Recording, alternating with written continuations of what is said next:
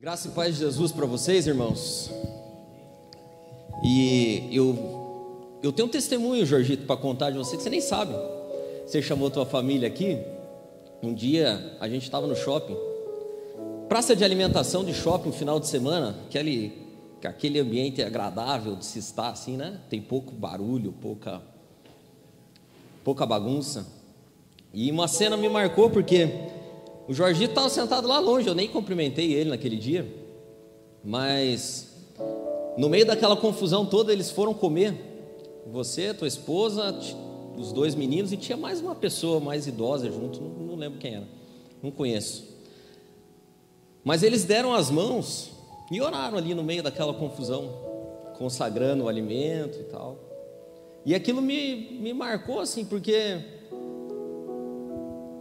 não importa onde se está, né? ele estava falando aqui da família, não importa onde se está, o importante é você conseguir manter aquilo que você acredita, a fé que você tem, mesmo uma circunstância toda diversa, é algo muito simples, é uma oração feita na hora do almoço, mas demonstra, demonstra como você age no dia a dia, aquilo que está enraizado. Há um tempo atrás eu falei aqui, diante de um prato de comida, o que você faz primeiro, né? Se você faz uma oração ou se você faz um post a família dele fez uma oração. E graças a Deus por isso.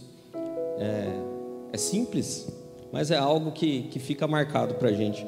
Principalmente em tempos nos quais a gente vive tempos de uma grande confusão.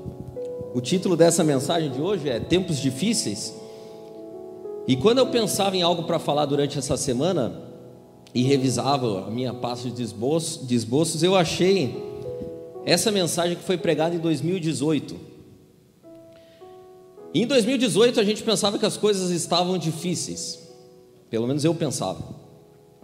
Mas hoje elas estão muito mais. Eu não sei você, mas durante toda essa semana, se você tem rede social, você deve ter ficado meio atordoalhado. Eu fiquei. É tanta fumaça gente falando e voz e, e, gente defendendo e outros atacando e fake news e mentira e verdade, mas que fora de contexto. É uma bagunça, é uma bagunça. É medo misturado com ansiedade, misturado com, com sensação de que tudo vai desmoronar.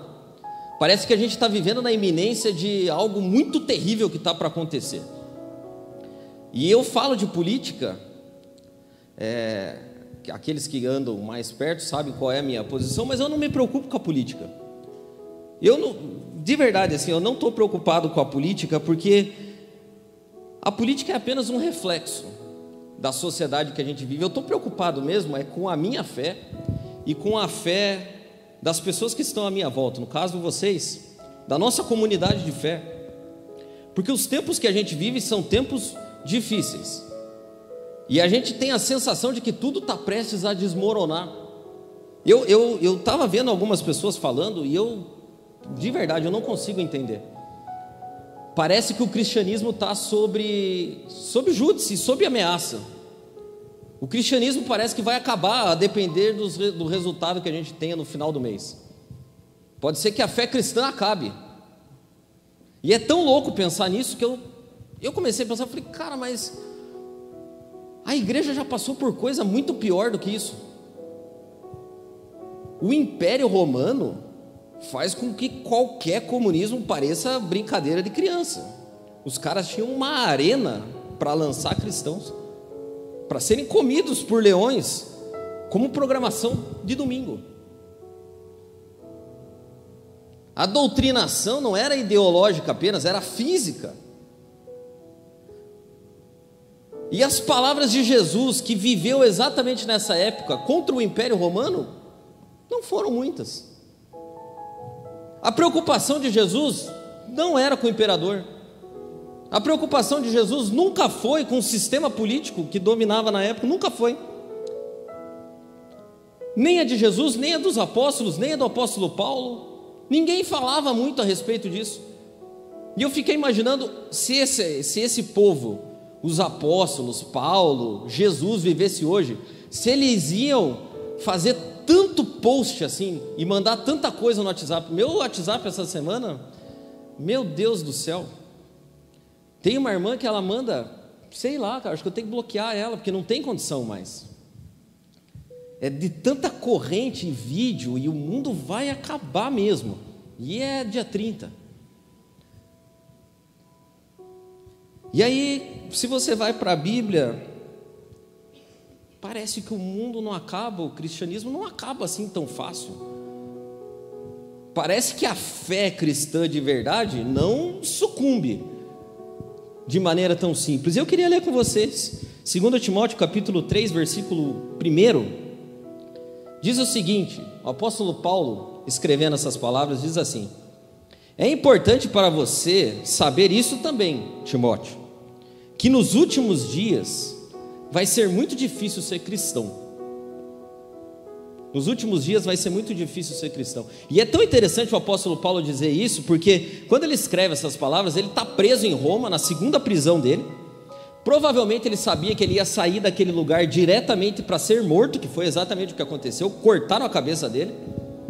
Ele sabia que tudo todo aquele clima que estava composto ali na cidade de Roma fazia com que os cristãos fossem cada vez mais perseguidos. O imperador estava bufando contra os cristãos. A cidade de Roma tinha acabado de ser incendiada por Nero, aquele louco, e ele colocou a culpa nos cristãos. Então Paulo sabia disso tudo.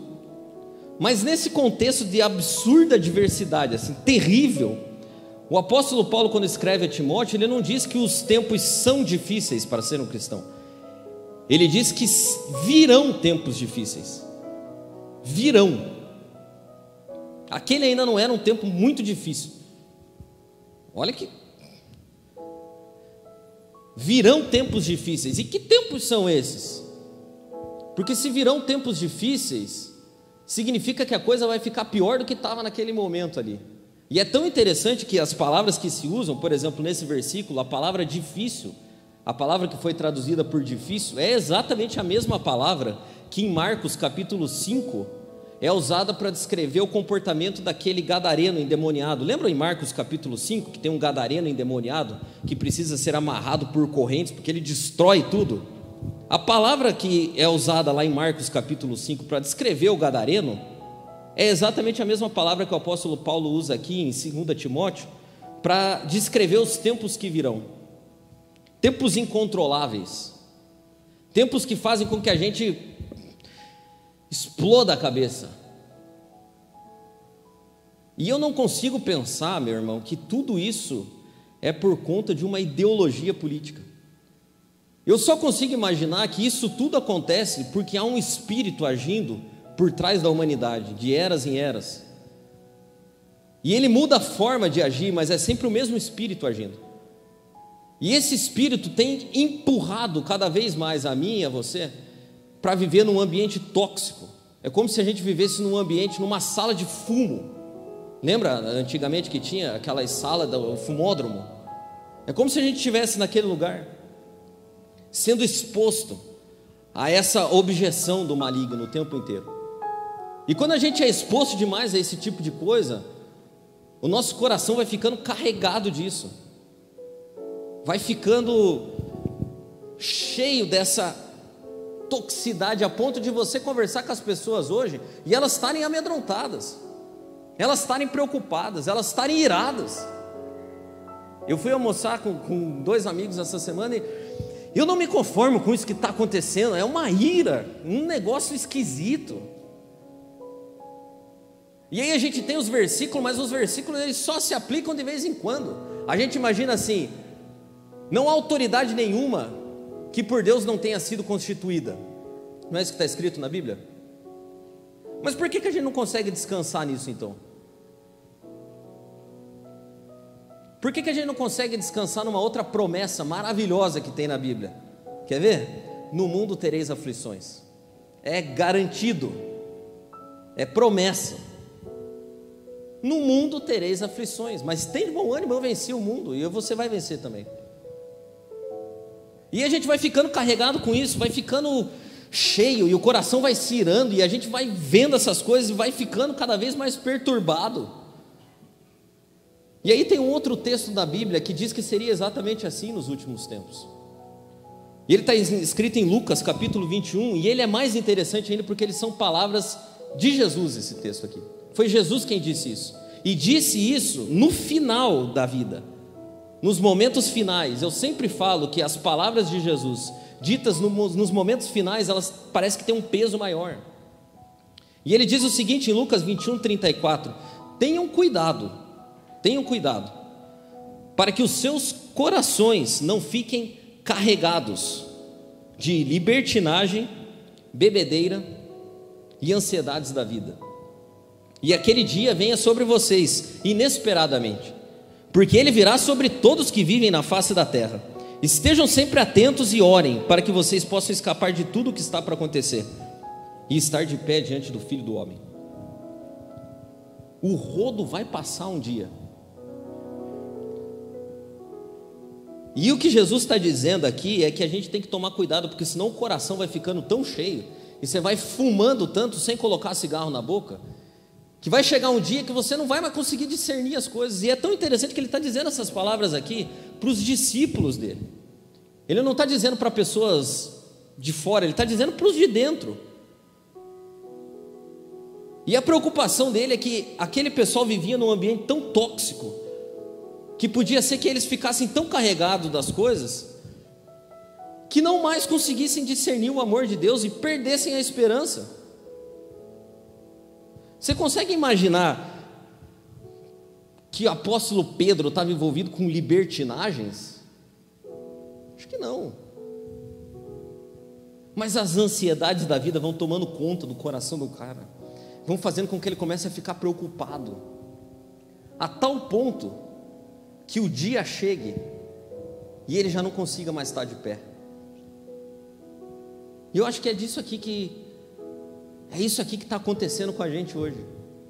O coração está ficando carregado e a gente está ficando com medo e preocupado acerca de coisas que nós não deveríamos estar.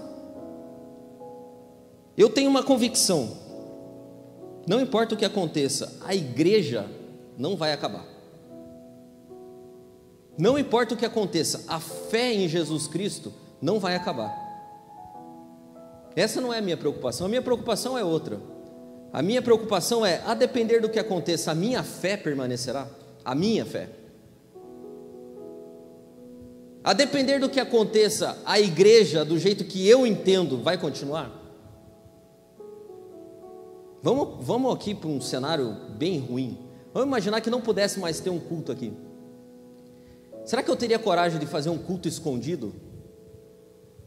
Ou mais ainda, será que na minha casa teria culto? Porque a gente coloca as coisas num patamar sempre exacerbado. E fala assim, mas pode ser que a gente não consiga mais fazer culto. Mas e hoje? A gente vai para o culto? Ou será que nós estamos esperando proibir o culto para dizer assim, é, agora não dá para ir em culto mais? Agora é proibido. Você consegue entender? E eu listei algumas coisas aqui que eu preciso falar rapidamente.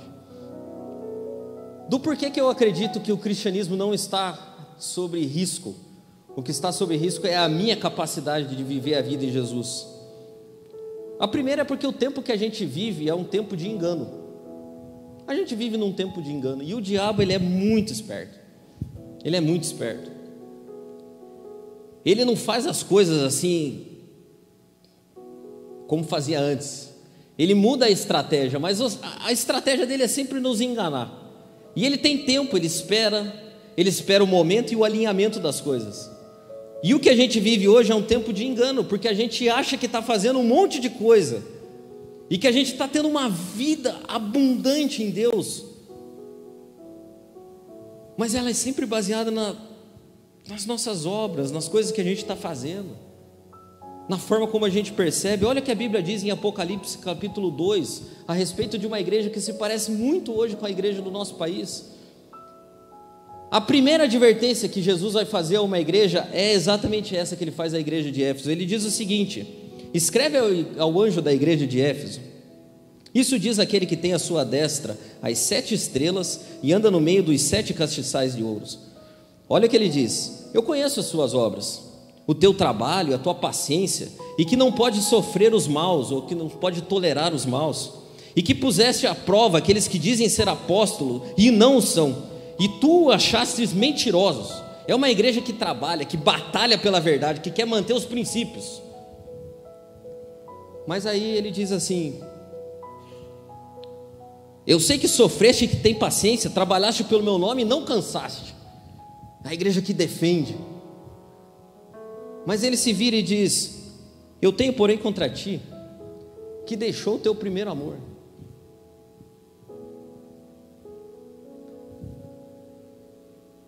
Você deixou o teu primeiro amor, você faz um monte de coisa. Eu acho que essa seria uma das respostas do WhatsApp hoje de Jesus. Cara, eu não mandei você ficar me defendendo. Eu nunca mandei você fazer isso. O que eu espero é que você me ame. Mas eu não preciso de defensores. Eu não preciso de gente que faça propaganda. Eu não preciso, e se eu quisesse eu teria descido da cruz, se eu quisesse eu teria. Eu não preciso disso. O que eu espero de você é que você me ame. As leis sejam favoráveis ou não. Será que eu tenho capacidade disso? E esse é um tempo de engano, porque a gente faz uma fumaça tremenda, faz um, um reboliço, como diz, é profecia. Esse dia, parênteses de novo assim, você estava ouvindo uma que ela recebeu lá de uma mulher profetizando, que falei, meu Deus do céu, que profecia é essa? A mulher viu um baú de pirata e ele estava trancado e Deus revelava e não sei o que mais e tal, e, e existe. Mas eu falei, cara, Deus tem o mundo inteiro, inclusive tem guerra, tem coisas, será que é tudo, é tudo nós? É tudo nós. Olha o tempo que já passou, genocídio e coisa, e baú de pirata trancado, e Deus falando, e eleição que vai destrancar baú de pirata. E... Não, não, não tem, não tem, um, não tem uma base. Mas é um engano, a gente acha que a gente está arrasando, cara. E Jesus olha para aquele povo que batalhava pelo nome dele e fala assim: Cara, vocês não toleram os maus, vocês expulsaram, vocês fizeram, mas não tem mais amor. Uma outra coisa que é difícil para nós, independente do resultado, é que nós vivemos um tempo de superficialidades. E eu falo de mim, a gente é superficial. Eu cumprimento as pessoas ali com raras exceções e tá tudo bem, tá tudo bem, tá, e é aquela coisa.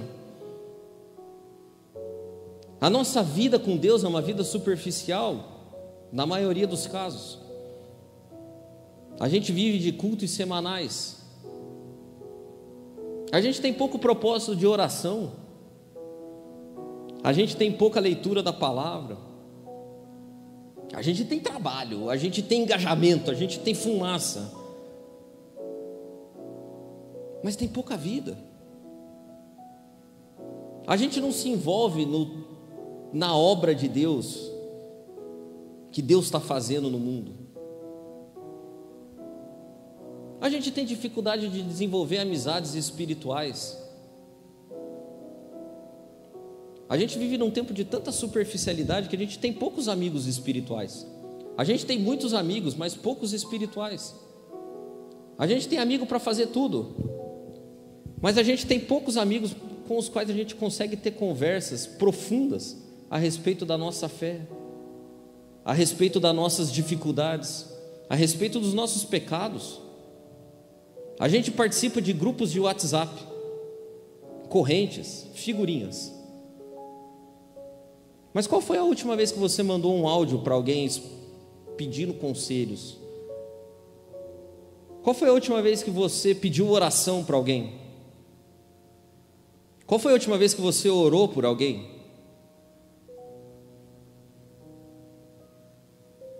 Qual foi a última vez que você se aprofundou na situação de uma pessoa?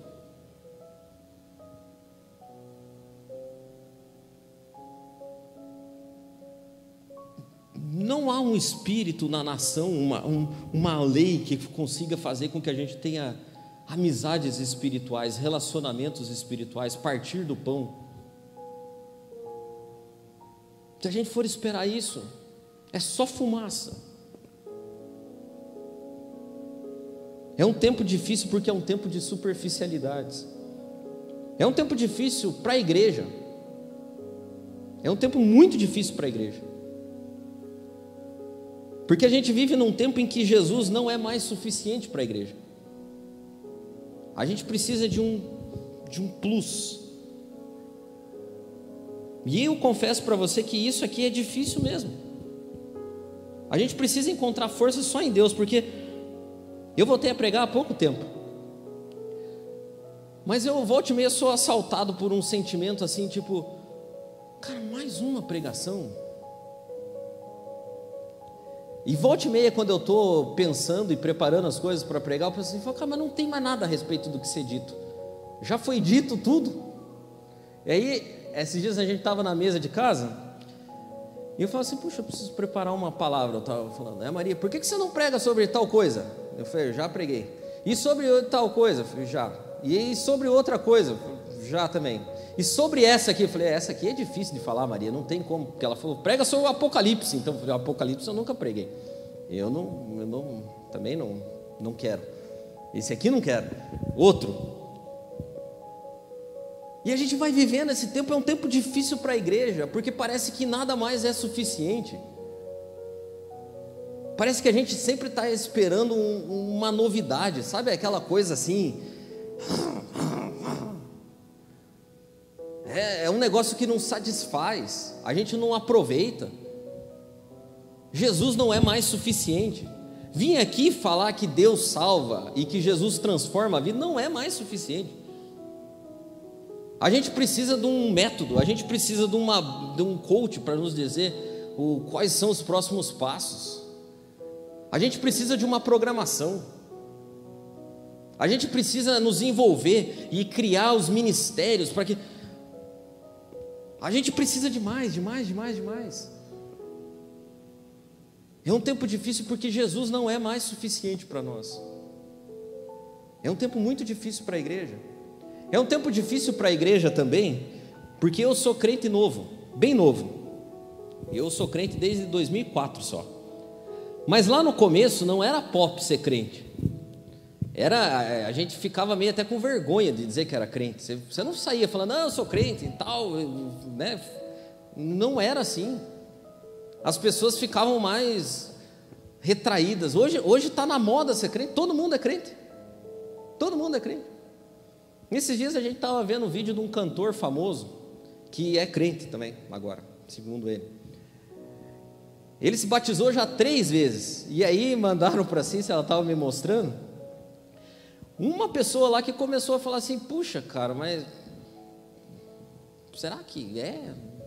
E a gente vive nisso assim, é difícil dizer, é, não é. Parece que não tem mais uma divisão. Saudade do tempo que a gente olhava um crente na rua e dava para dizer assim: eis aí um crente.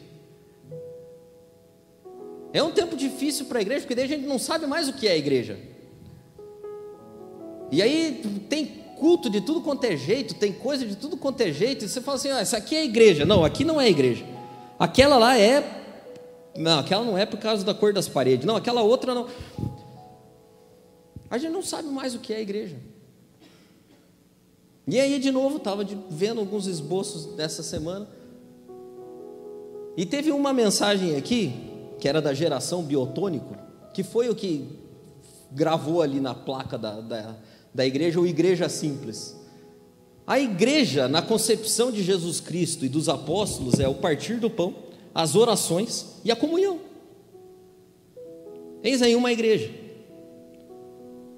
Mas não, hoje a igreja tem que ser engajada em projetos. A igreja tem bancada. A igreja defende propostas, e é bom por um lado, mas a gente fez disso a nossa bandeira. E aí, na semana que a gente está, por exemplo, se o irmão não defende a bandeira, nem irmão ele não é. Não, não importa mais se a gente tem mesa, se a gente tem comunhão, se a gente tem partir do pão, se a gente tem orações, nada disso vale.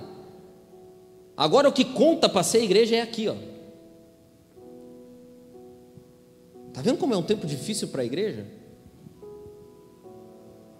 Tem um texto de Isaías 26 que diz, eu acho que um pouco do que está acontecendo conosco como comunidade cristã no país. O texto diz o seguinte: Nós engravidamos e nos contorcemos de dor. É uma grávida. Engravidamos e nos contorcemos de dor, mas demos a luz ao vento. Nós não trouxemos salvação para a terra.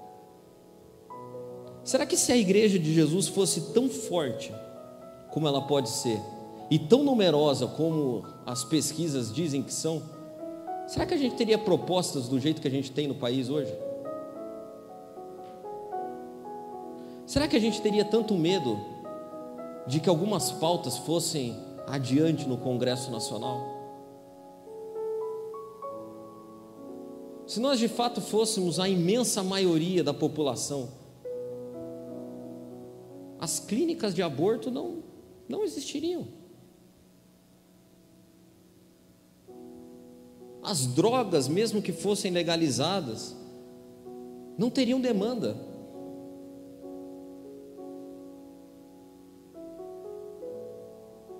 As pautas que tanto nos assustam não fariam sentido se nós de fato fôssemos 80% de cristãos. O que aconteceu com a gente é que a gente engravidou e surgiu um movimento. E eu respeito demais esse movimento, porque esse movimento foi feito de joelhos por pessoas sérias. E elas oraram num tempo em que não era bonito ser crente. E elas pregaram o Evangelho. E o evangelho cresceu, porque é isso que acontece quando ele é pregado. Só que essa igreja engravidou e deu à luz ao vento. Vento. E é por isso que é um tempo muito difícil para a igreja. Pode ser que as coisas de fato mudem e se apertem. E a gente vai voltar a nos contorcer e engravidar de novo. E quem sabe seja o tempo de Deus para nós. Para que a gente dê à luz algo bonito. Porque aqueles irmãos lá de trás que eram oprimidos pelo império, quando eles engravidaram, o que surgiu daquele movimento ali foi um espalhamento de cristãos verdadeiros pelo mundo. Esses cristãos construíram hospitais, construíram escolas, Esses cristãos alimentaram pobres. E hoje a nossa massa faz com que seja um tempo difícil para a igreja, porque a gente engravidou do vento. E para terminar, é um tempo difícil para a nossa fé. Porque o que mais a gente vê é gente esgotada.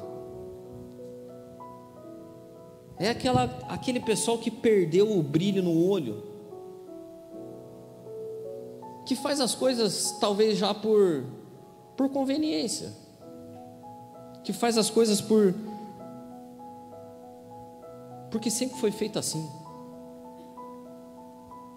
que já não consegue mais amar Jesus por Jesus, que não consegue mais frequentar a igreja porque esse é o, é o lugar dos irmãos, não consegue mais frequentar a igreja porque perdeu o senso da comunhão e da comunidade, perdeu a importância da oração, perdeu a importância do partir do pão, perdeu. A gente até simpatiza com Jesus, mas a gente queria uma pauta mais mais agressiva.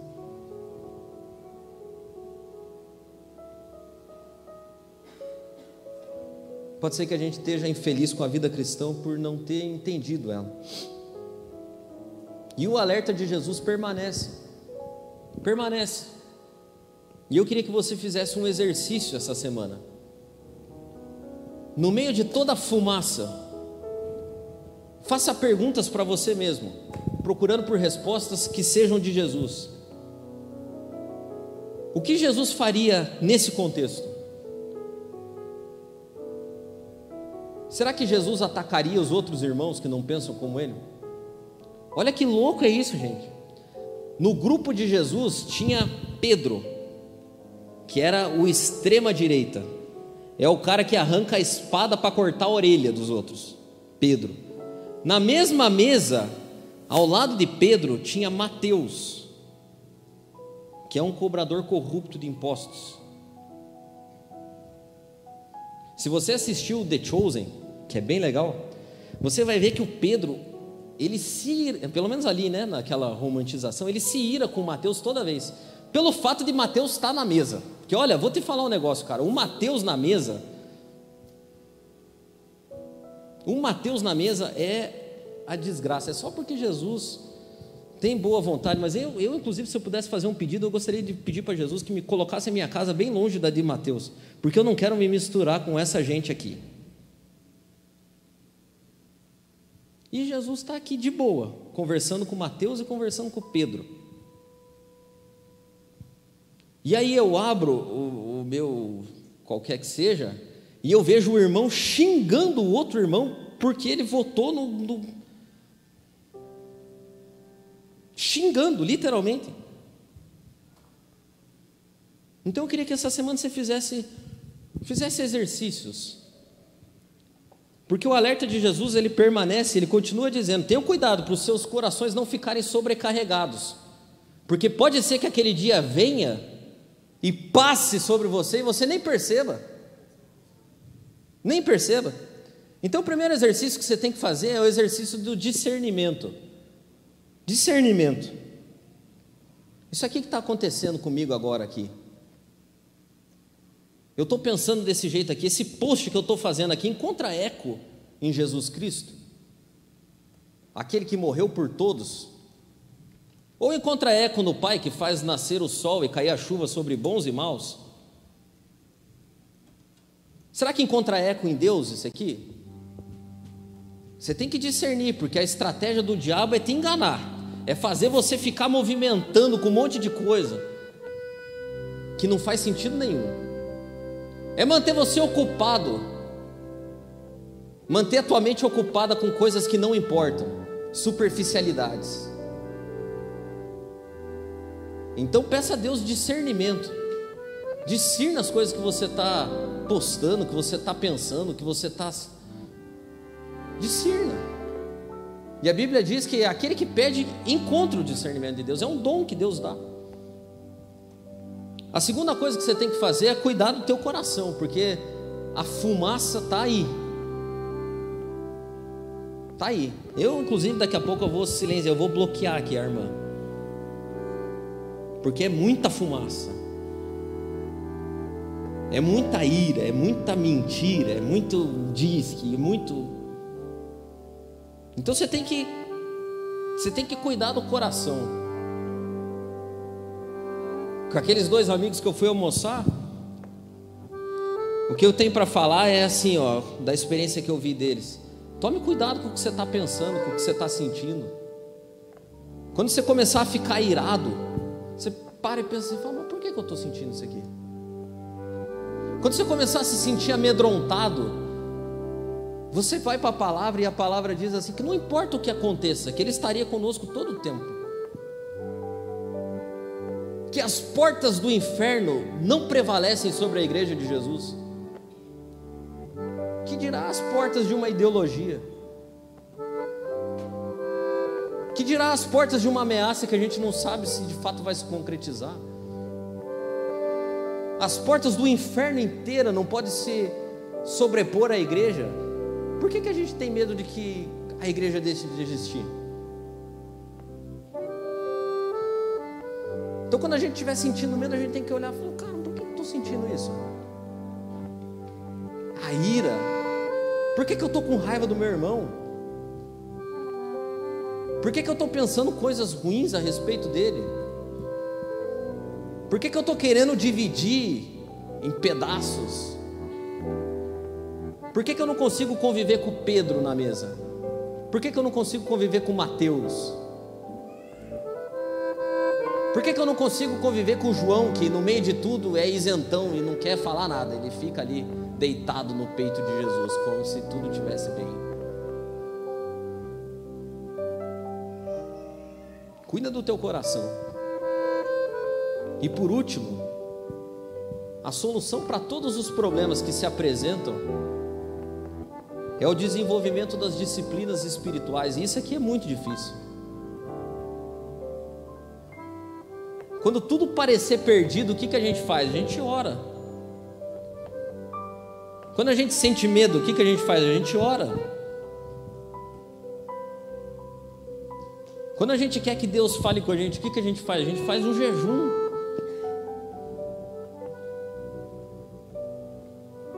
Quando a gente precisa encontrar refrigério, o que, que a gente faz? A gente vai para a mesa da comunhão. A gente não vai para a rede social.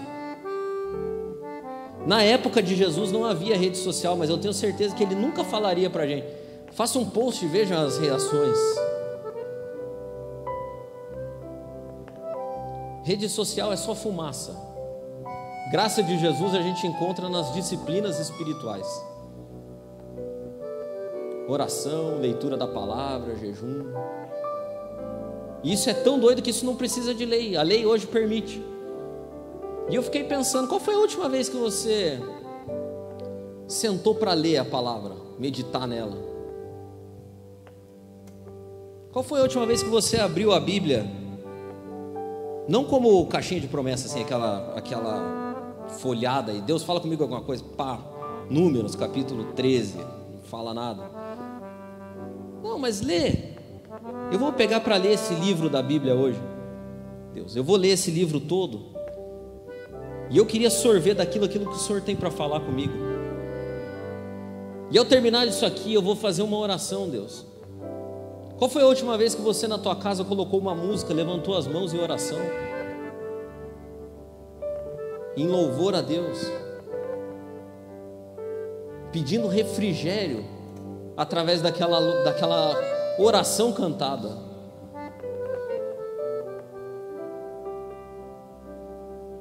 Qual foi a última vez que você ligou para alguém pedindo: Meu, ora por mim.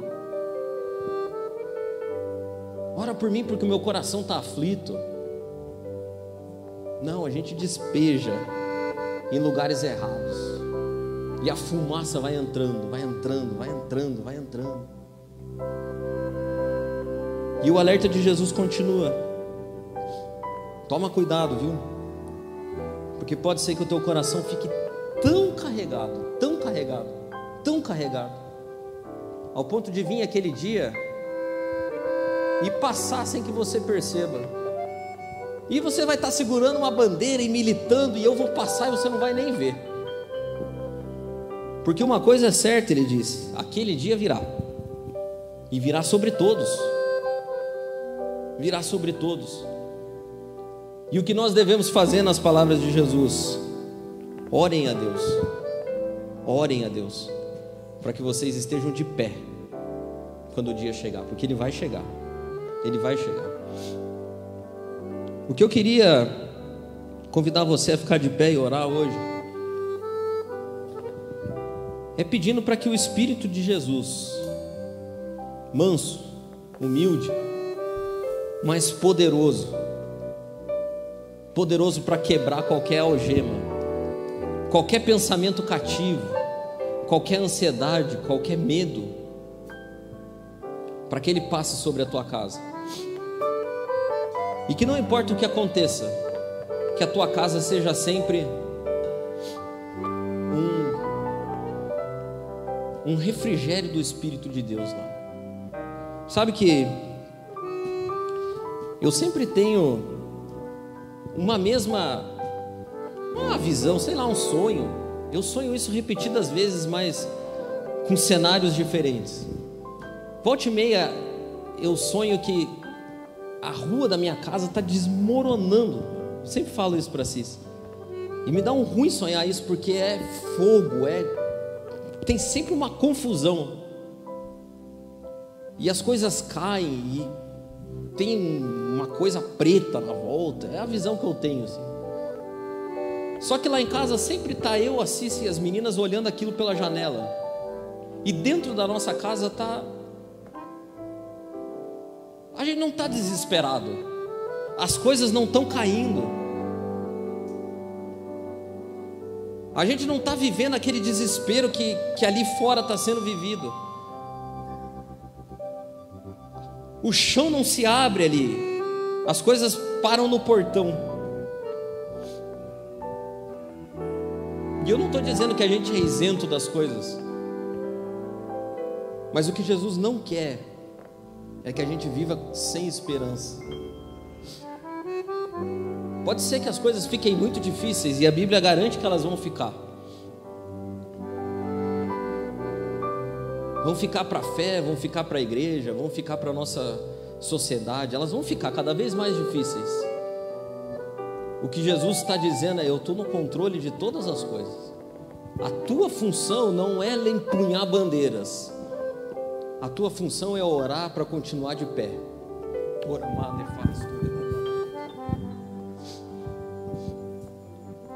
Porque um dia o rodo vai passar. E eu não volto para buscar os empunhadores de, de bandeira. Eu vou voltar para buscar aqueles que ficaram de pé. Ficaram de pé pela oração em Jesus Cristo, pela fé nele. Pai, obrigado, Senhor.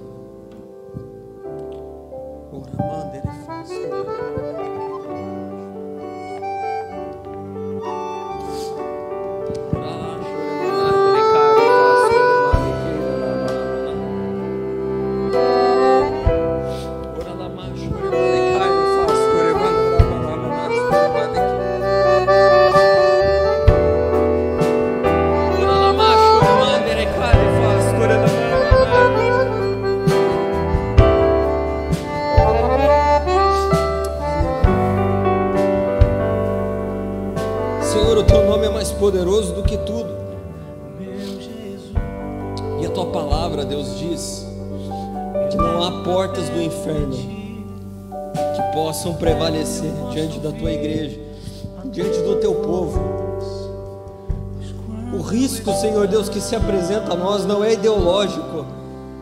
O risco que se apresenta a nós é que a nossa fé perca o sentido. Que a gente abandone, Deus, o primeiro amor.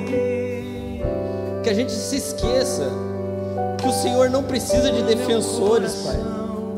O Senhor precisa de testemunhas, de vidas transformadas de pessoas que creem com o coração, que oram, Senhor Deus, pedindo misericórdia para que fiquem de pé.